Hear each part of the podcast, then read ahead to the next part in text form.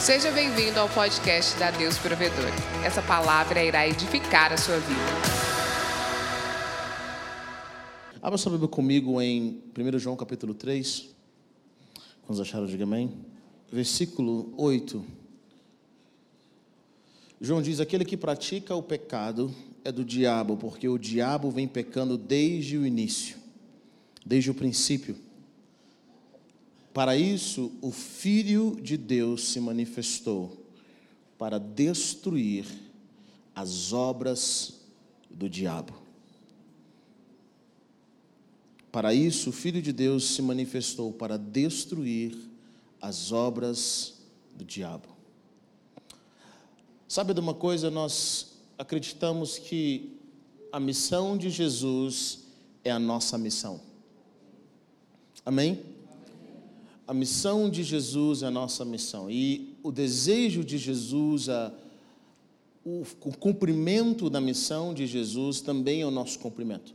Nós não inventamos missão, nós não inventamos propósito. Quando o Senhor nos criou, Ele não nos criou para nós inventarmos um propósito, para nós inventarmos um destino.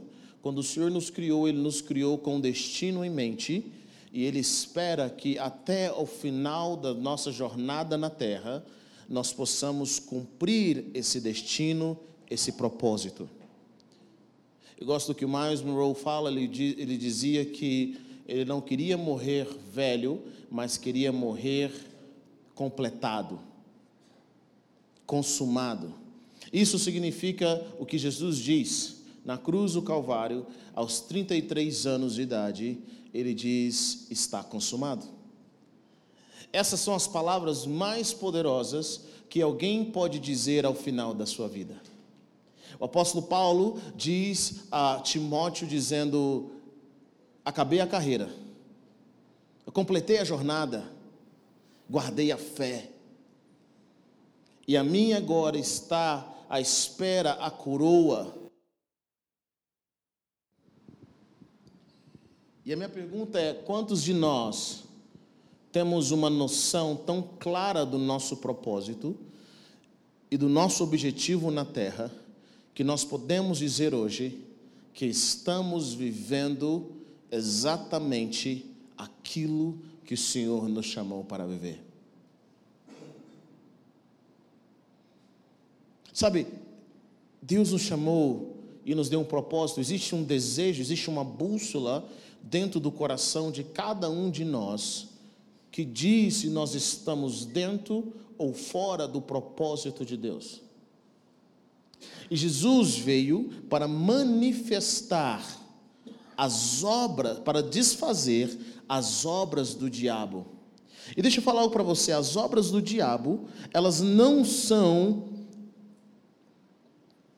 As obras do diabo, elas não são algo assim fora do comum elas não são algo que você precisa de uma revelação de Deus para descobrir quais são as obras do diabo.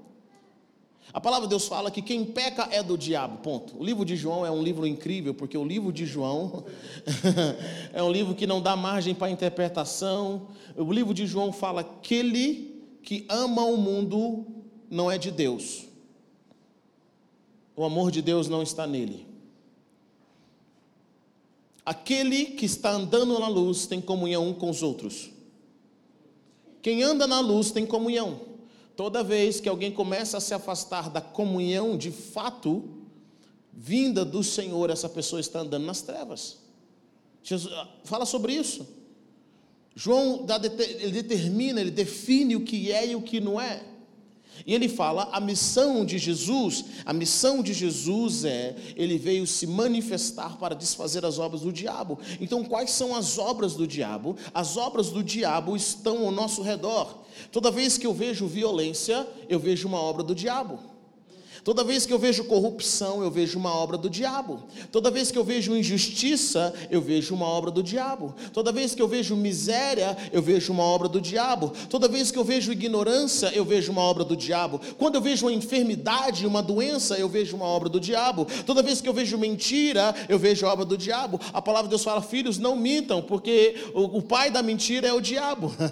então, toda vez que eu vejo divórcio, eu vejo uma obra do diabo. Toda vez que eu vejo música que promovem promiscuidade, avareza, que promovem traição, eu vejo uma obra do diabo. Toda vez que eu vejo uma rebelião, eu vejo uma obra do diabo. Toda vez que eu vejo uma educação que promove e fomenta contra o Senhor e os seus caminhos, uma, um sistema educacional que ensina as pessoas a fazerem coisas erradas e a não crerem em Deus, eu vejo uma obra do diabo. Toda vez que eu vejo famílias destruídas, eu vejo uma obra do diabo. Toda vez que eu vejo artes que promovem o ímpio e a impiedade, a sensualização, eu vejo uma obra do diabo. Toda vez que eu vejo pessoas sem propósitos, eu vejo uma obra do diabo.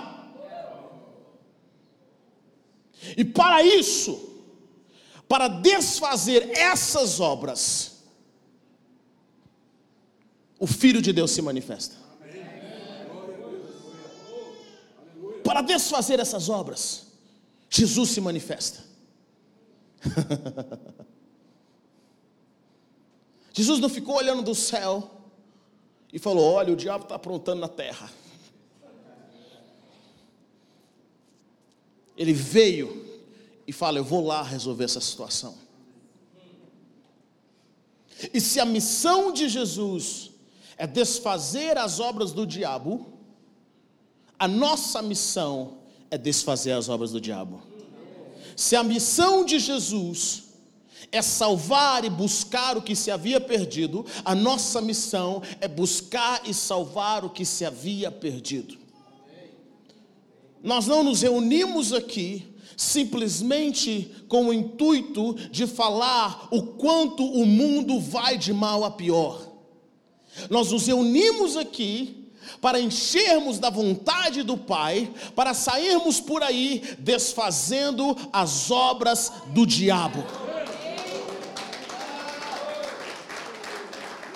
É por isso que nós nos reunimos. Nós nos reunimos com um propósito.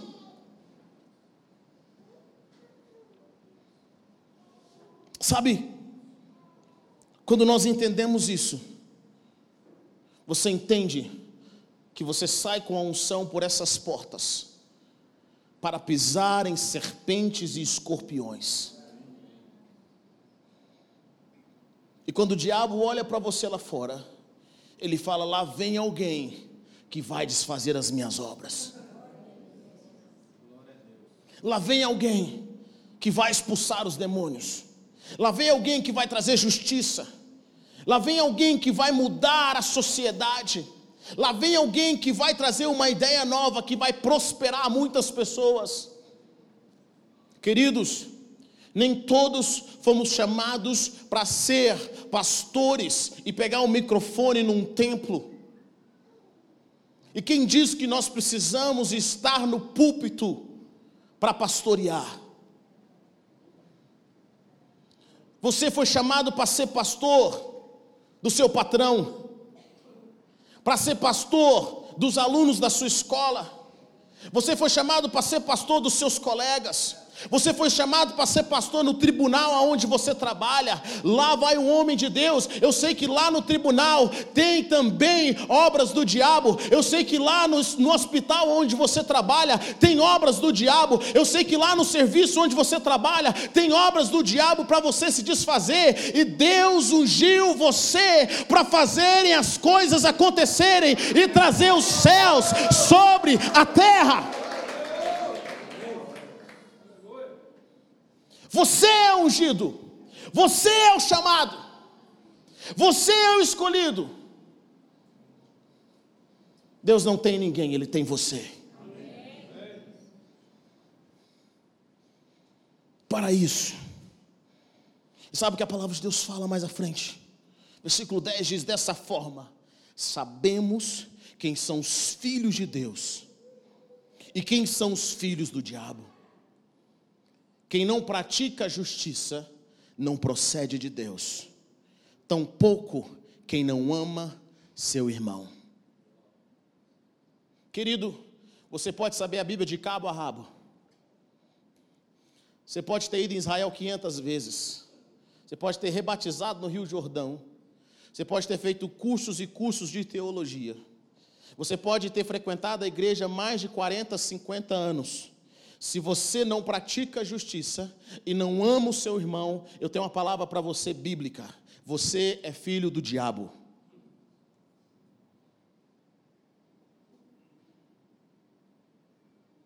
Mas quem pratica a justiça procede de Deus. Quem ama o seu irmão procede de Deus. E essas são as formas que demonstram que nós fomos nascidos de novo. Então a igreja, o que é a igreja?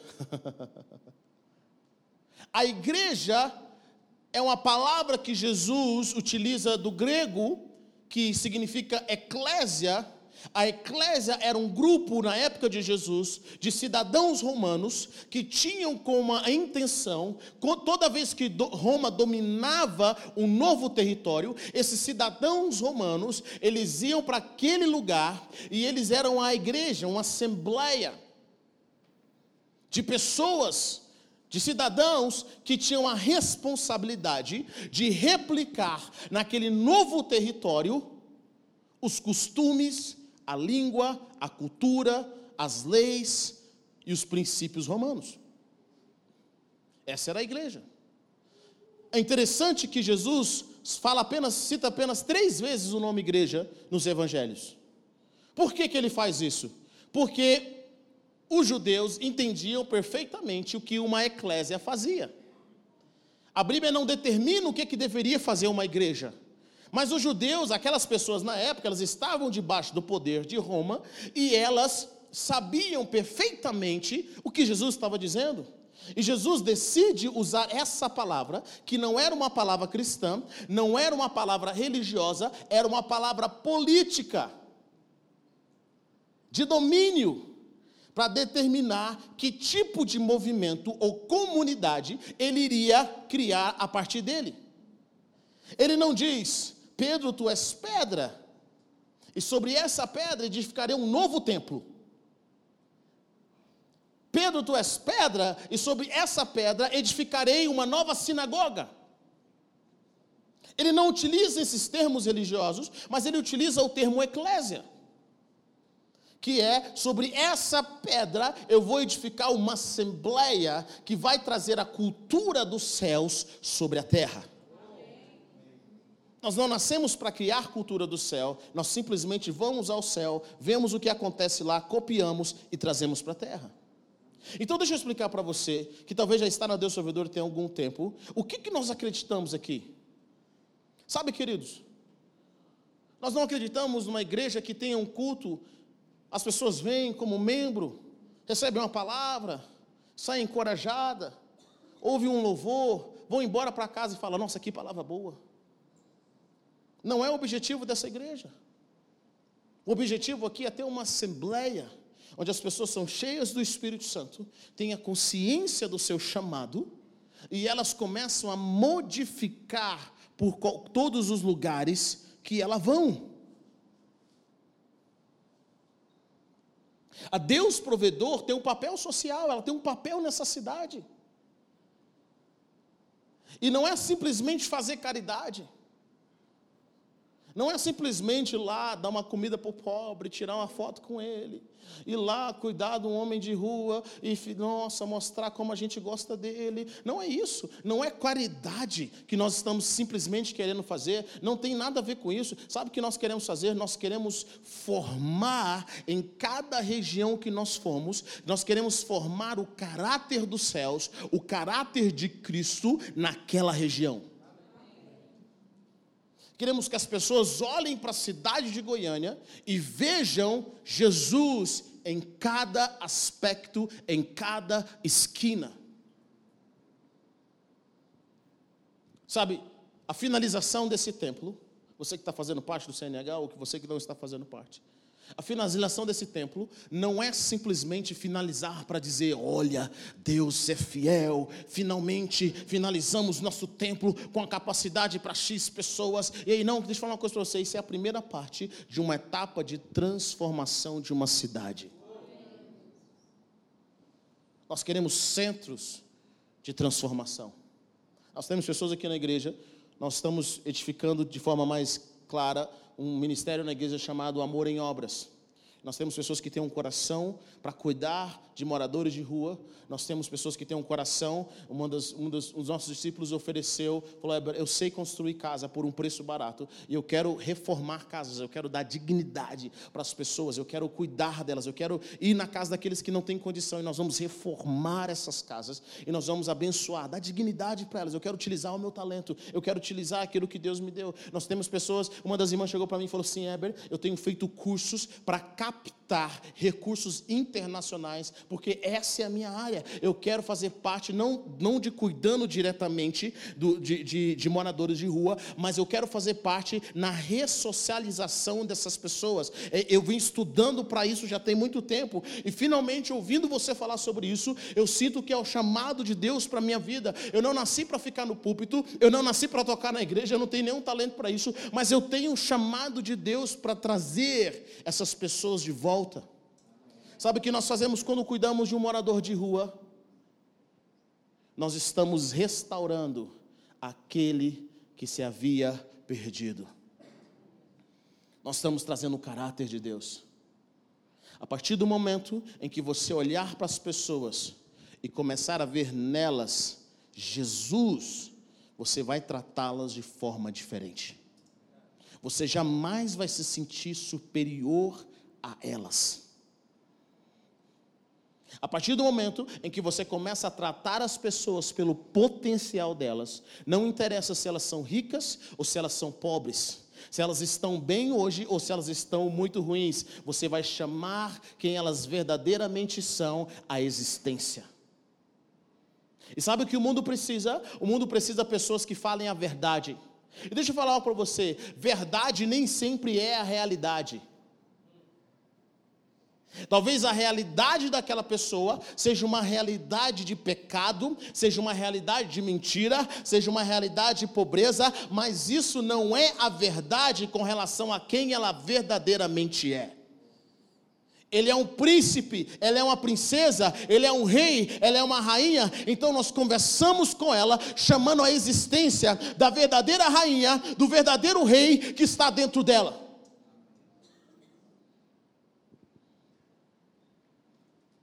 Queridos, nada me frustra mais do que conversar com alguém que eu, sabendo que Deus chamou para ser águia, continua querendo ser galinha.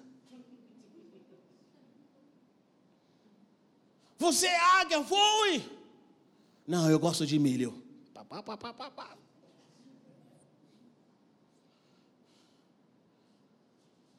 Por isso que para Deus não interessa em qual família você veio. Em qual circunstância financeira você veio? Eu fico pensando, a sabedoria do Senhor é infinita. Como que Ele coloca o Filho de Deus, o Salvador do mundo, para nascer na manjedoura? Sabe o que Deus está te dizendo? Não interessa de onde você nasceu, o seu propósito vai ser cumprido. Eu não sei por qual meio você chegou nessa terra, se os seus pais foram perfeitos ou não, só sei de uma coisa: você chegou aqui. E eu tenho certeza de uma coisa: você não saiu do inferno, você saiu de Deus. E se Deus aprove ao Senhor você chegar nessa cidade, cara, eu fui ao Camboja o ano passado e eu achei muito interessante.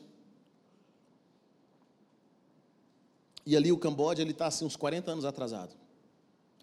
Sério mesmo, é, é um, é, um, é um, lugar assim rico, mas ao mesmo tempo não tem desenvolvimento.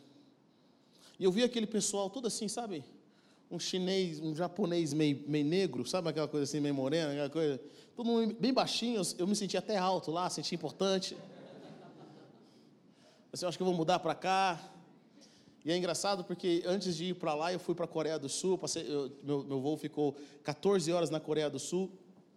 E, cara, eu não entendia nada o que eles estavam, o que tinha escrito ou falado. Eu só ia perguntando para alguém que entendia um pouco de inglês aqui. E eu até coloquei no meu Instagram, falei assim, cara, se eu me perder, vocês estão aqui o meu endereço do ônibus, né? Tá tudo em coreano, não tinha nem como ninguém saber nada. E foi engraçado que eu, eu fui o sucesso lá na Coreia do Sul. Você acredita nisso? Eu era o único negro. Eu caminhei um tantão, não vi nenhum negro. 14 horas, eu era só o cara da, só da cor. O povo pedia para tirar foto comigo. Eu falei, Senti importante. Eu fui para a Coreia e olhando aquela circunstância, querido, não tem no Brasil um sistema de tráfego pior do que do Camboja. É coisa de louco. Eu falo para você, a gente foi fazer uma viagem de cinco horas, a estrada ruim, o nosso ônibus, o motorista passou mais do lado contrário do que do lado correto. E a gota que eu vi foi um cara no caminhão com a família, não tinha o para-brisa, o vidro ali do para-brisa ali, não tinha o vidro. O filhinho dele numa rede atrás, assim, ó, balançando, ele deitado, o filhinho assim. E ele e a esposa dirigindo assim. Eu falei, meu Deus do céu. Eu não me senti superior a ele, sabe por quê? Sabe por que eu não nasci lá? Porque Deus não quis. Talvez uma hora dessa eu poderia estar do tamanho deles, ter nascido na mesma circunstância deles. Sabe por que você está em Goiânia? Porque Deus te trouxe para cá. E sabe por que Deus te trouxe para cá? Porque você é a resposta para desfazer as obras do diabo nessa cidade. Os egípcios nunca pensaram que a resposta para a salvação e a libertação dos escravos que eles tinham de 400 anos nasceria dentro, vindo do próprio povo.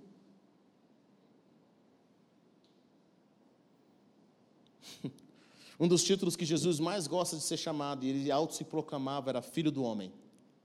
Filho do Homem. Sabe o que Deus está dizendo? Diabo, você usou o homem para multiplicar as suas obras. Eu vou trazer um outro homem, do próprio homem, para acabar com elas. É por isso que as áreas em que o diabo mais deitou e rolou nas nossas vidas são as áreas que Deus quer nos usar para transformar e resgatar as vidas. As áreas em que você sofreu na mão do capeta, essas áreas que você foi humilhado, que você não conseguiu vencer, você, quando se converte e vence essas áreas, você automaticamente tem autoridade para lidar com certas ocasiões e certas pessoas. Então não despreze a sua história. Não despreze o que você passou. Eu converso com os meninos no momento do discipulado, quando você lida com as pessoas, você tem que aprender a ver elas como ser humano e não como uma máquina. Eu digo para os meninos: a maioria dos meus discípulos tiveram um momento de loucura. Surtaram. Acharam que pertenciam ao mundo. Acharam que era loucão. Acharam que o pecado ia ser bom. E sabe qual é a minha responsabilidade como líder, como pastor? Sabe qual é a responsabilidade de você, como pai, com relação aos seus filhos? É você sempre chamar eles por quem eles verdadeiramente são, e não porque o mundo diz que eles, é, que eles são. Você chama eles pelo destino. Eles podem estar tendo atitudes mesquinhas, mas você chama eles de próspero. E é interessante isso. Talvez para a família de Jacó, para Esaú, para Isaac, para os seus amigos, Jacó sempre seria Jacó. Mas sabe o que Deus fez? Mudou o nome dele. Talvez, meu irmão, você conheceu essa pessoa no passado, mas você não conhece o novo nome dela. E é por isso que há pessoas, há pessoas, nem todos, que são os últimos, mas que vão ser os primeiros.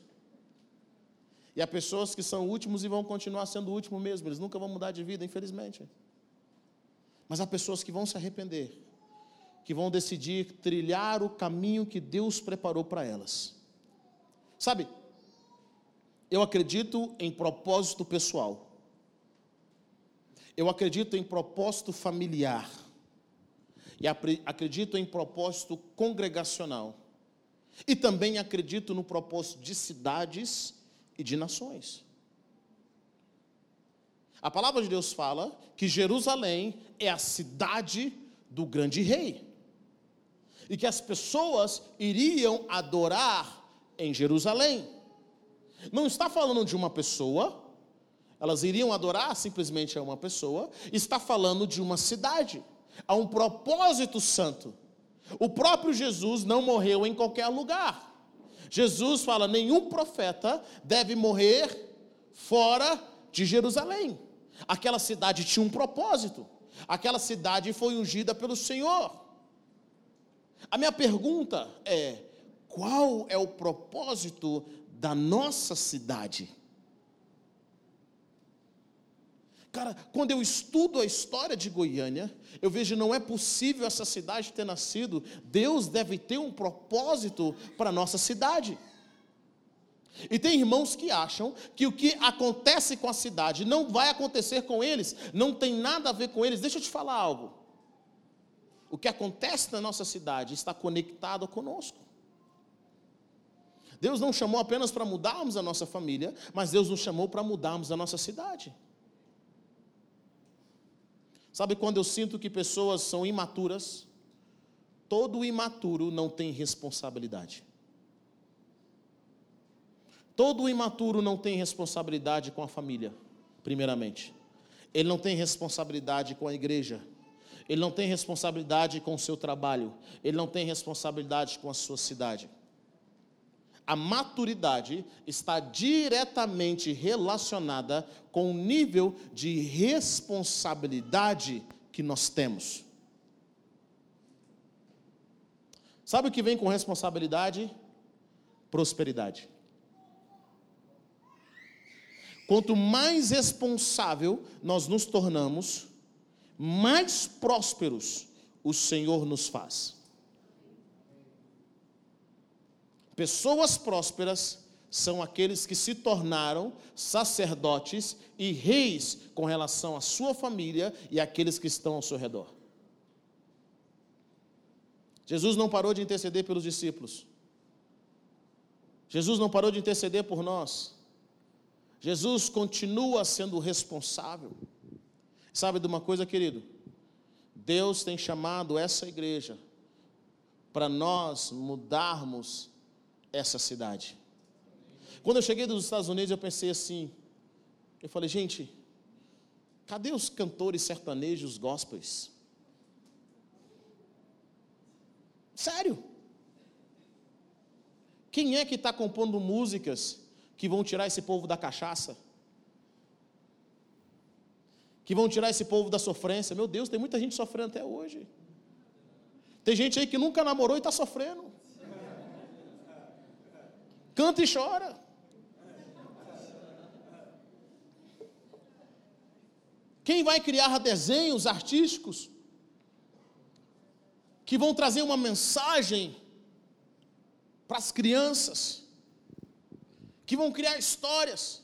Eu fico pensando, quando é que um crente vai ter a ideia de criar uma Disney com propósito?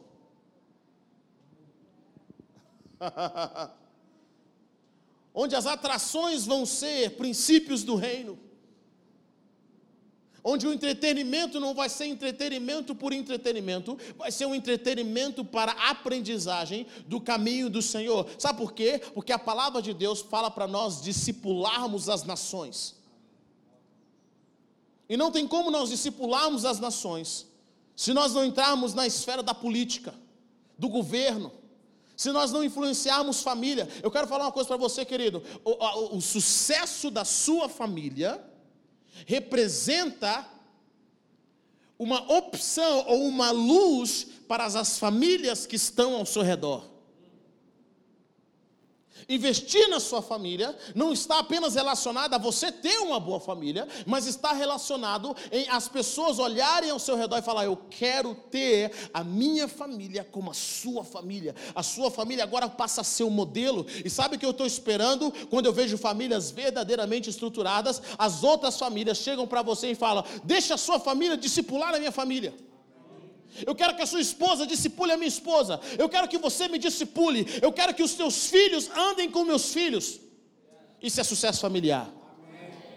Sucesso familiar não é quando você não tem briga em casa. Tem gente que não briga em casa. Cada um vai para um quarto, fica por isso mesmo, não tem briga.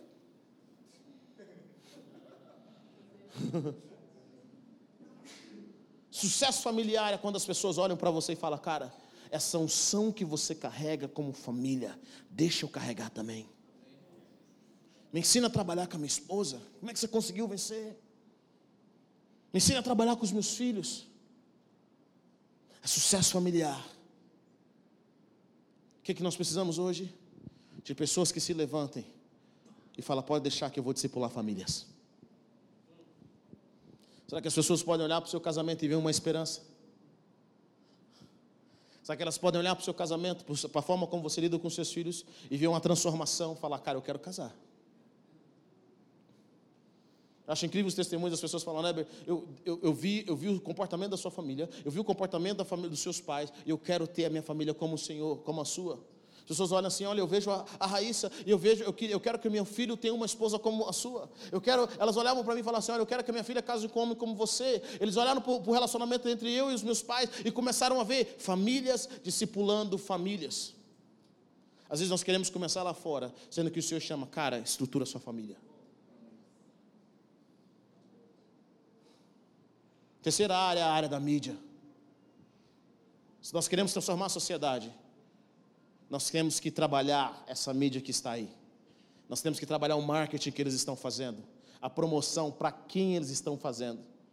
Eu estava assistindo um documentário no outro dia, eles contando como a União Soviética conseguiu conquistar territórios e nações.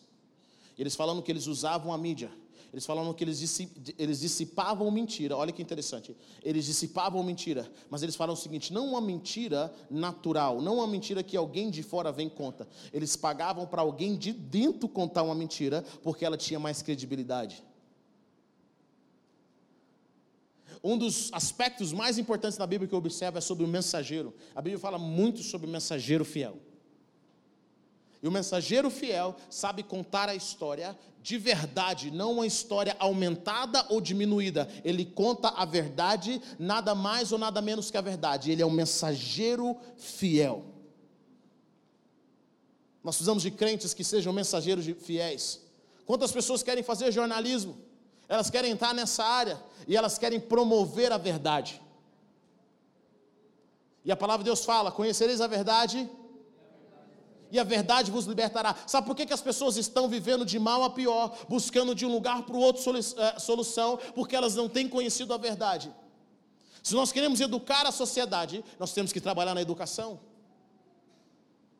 Nós temos que ter um novo método de educação que promove o nome do Senhor, que promove os valores familiares. A sua escola, se você é professor, Deus te chamou para ser luz lá e para ensinar a verdade para trazer vida. Querido, uma outra área que faz uma cidade crescer é a economia. Talvez seja uma das mais importantes. Sabe o que eu acredito? Que Deus está levantando empresários, pessoas que vão atrair novas, novos recursos para a nossa cidade. Pessoas que vão gerar empregos, pessoas que vão gerar novas oportunidades, pessoas que vão alimentar famílias. Pessoas que vão modificar uma cidade. Deus quer transformar a nossa economia. Quando a economia está mal, famílias vão mal também. É engraçado ouvir isso. Eu vi várias pessoas que o casamento delas foram restaurado simplesmente porque as finanças delas foram restauradas. Só porque as finanças foram restauradas. Deus quer te dar ideias para novos negócios. Deus quer te dar ideia para os novos negócios. Sabe, querido, Goiânia cresce, é, Goiânia é fundada na década de 30, no começo da década de 30, e Goiânia em 20 anos, já menos de 20 anos, já tinha mais do que a capacidade planejada. Goiânia foi planejada para 50 mil habitantes. Na década de 40, no começo da década de 50, Goiânia já tinha 53 mil habitantes. Na década de 70, Goiânia tinha 700 mil habitantes. Em 1996, Goiânia chega ao marco de um milhão. E sabe por que, que as pessoas vieram para cá? Não porque elas gostavam de piqui. Sabe qual era o anúncio de Goiânia para todo o Brasil quando Pedro Luvico fundou Goiânia? Venha para Goiânia e enriqueça quatro vezes mais. Acho que a propaganda foi meio enganosa, mas valeu. A galera veio. O povo vinha de caminhão, vinha na caçamba de não sei o que lá mais. O povo vinha, mais vinha, mais vinha, mais vinha. Pessoas vinham. Até o sobrinho de Maria Bonita, a esposa de Lampião, veio parar aqui. Sério. É ele que faz toda a arquitetura do setor Pedro do Vico. Estou te falando sério. Era o Pedro Alagoano, o nome dele. Primeira igreja no setor Pedro do Vico é fundada por ele, que tinha se convertido. E ele monta uma igrejinha protestante, não é uma igreja católica. Depois a igreja católica vem, oferecia, oferecia sopa e comida todo final de semana, ele perde os membros, vão tudo para a igreja católica. Ele tinha muita raiva do padre. Goiânia começa a atrair essas pessoas. 1996, Goiânia tem um milhão. E hoje o crescimento diminui, nós temos cerca de quase um milhão e meio, ou seja, tem mais de 20 anos que a nossa cidade não cresce da forma como cresceu antes. Por quê? Porque a economia determina a qualidade de vida de uma nação. Deixa eu falar uma coisa para você, querido. Os ricos do país, do nosso país, vivem do mesmo nível que alguém de classe média vive nos Estados Unidos. Para nós termos o mesmo nível de vida, nós temos que pagar cerca de três, quatro vezes mais do que alguém, um pobre nos Estados Unidos, vive. Por quê? Porque o Trump é bonito? Não, porque o princípio econômico e de justiça traz prosperidade para as pessoas. Talvez o que nós estamos buscando e orando como igreja, nós não vamos ver nos nossos dias de vida, mas nos dias dos nossos filhos, ou dos filhos dos nossos filhos, eles vão falar: graças a Deus por aquela geração que se levantou e fez com que o teto deles se tornasse o nosso chão, e o teto deles ficou muito alto, porque graças a Deus nós temos uma qualidade de vida. Nós somos levantados por Deus para desfazer as obras do diabo. Todas as áreas, Deus quer levantar os seus filhos. Eu não sei onde você trabalha, eu não sei qual é a sua área, mas Deus te chamou. Querido, você vai ser um pastor de artistas plásticos. Você vai ser um pastor dos seus funcionários. Você vai ser um pastor na área de música. Deus está te enviando para áreas onde você vai. Sabe de uma coisa? Deus vai abrir portas para você vender. Você que é vendedor. E nessas áreas onde você vender, você não só vai vender o seu produto, mas você também vai entregar o evangelho que vai transformar vidas. Você vai começar a trazer o reino de Deus. Você fala, Senhor, eu sei que nós estamos vendendo aqui. Posso fazer uma oração para você? Antes de eu chegar aqui, Deus falou comigo que eu ia encontrar com você. Eu sinto que você está passando por isso, por isso isso, por isso, por isso, por isso, por isso, por isso, por isso, por isso, e hoje Jesus quer entrar na sua casa. Que se levantem os profetas, que vão andar a pé, mas que também vão andar de jato particular.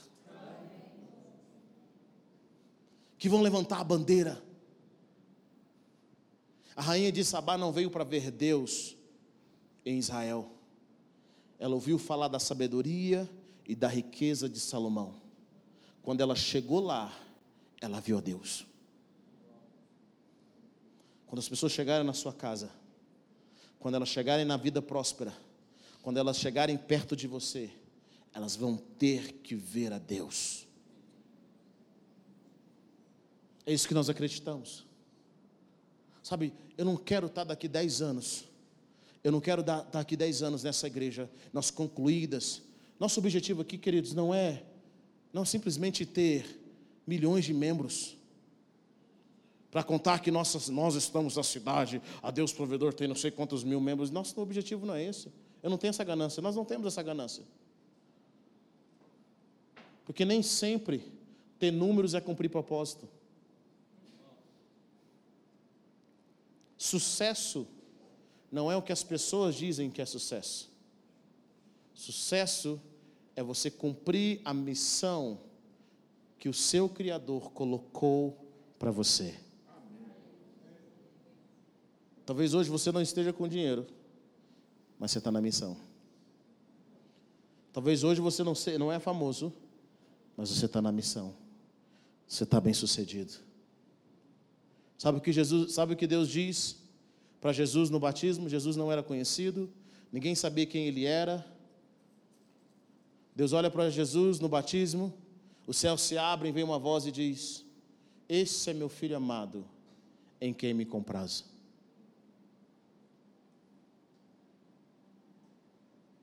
Como eu disse, o CNH nessa igreja, finalizar essa igreja é apenas uma parte de algo muito maior. Nós queremos e vamos fazer abrir casas e casas de recuperação para restaurar os filhos de Deus que estão perdidos. Nós queremos e vamos fazer adotar escolas para ensinar o caminho da verdade, para dar dignidade.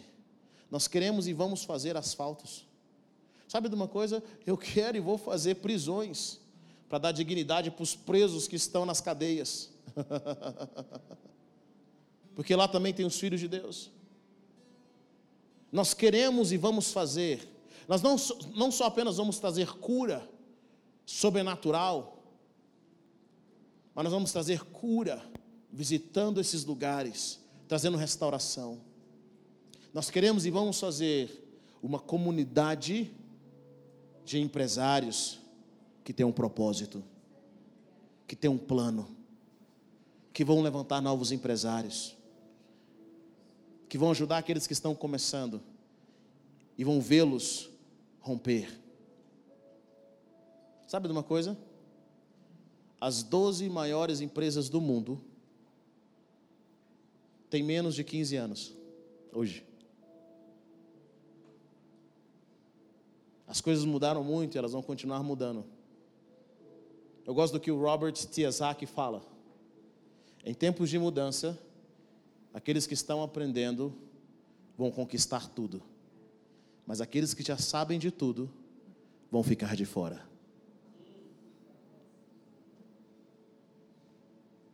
Eu já vi muita pessoa que sabe tudo de casamento separar. Já vi muitos pastores que sabem tudo de igreja. Sabe, os fariseus sabiam tudo de Jesus e ficaram de fora. Ajudaram a crucificá-lo.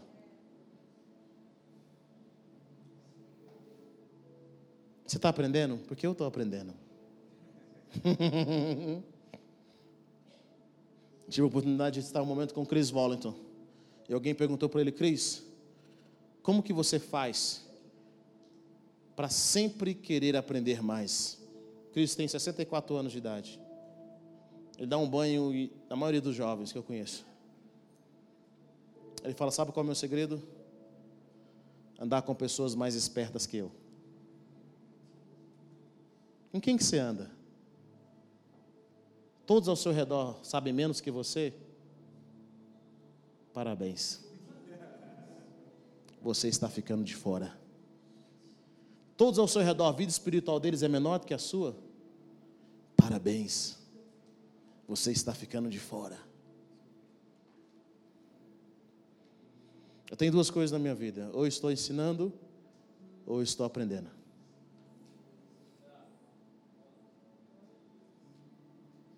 Alguém me perguntou, Eber, você acha que você vai cumprir o seu propósito?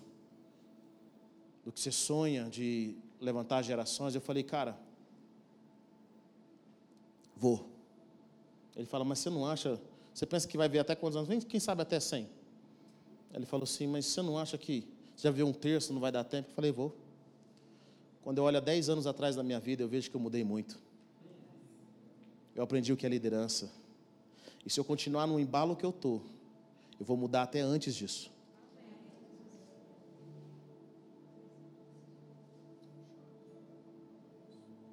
Eu oro para que em nome de Jesus você se veja como Deus te vê. É bem, mas as pessoas não me veem desse jeito, e daí ninguém te criou. Eles não pagam a sua conta. Sabe de uma coisa? Nem seus pais sabem de onde você veio.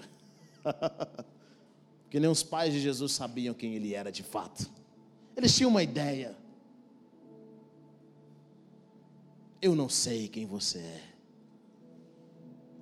Mas sabe de uma coisa? Eu sei que você é grande. Eu sei que você é um rei. Eu sei que você é uma rainha. E quando eu converso com você, é bom você ter sua coroa na cabeça, porque eu quero conversar de rei para rei.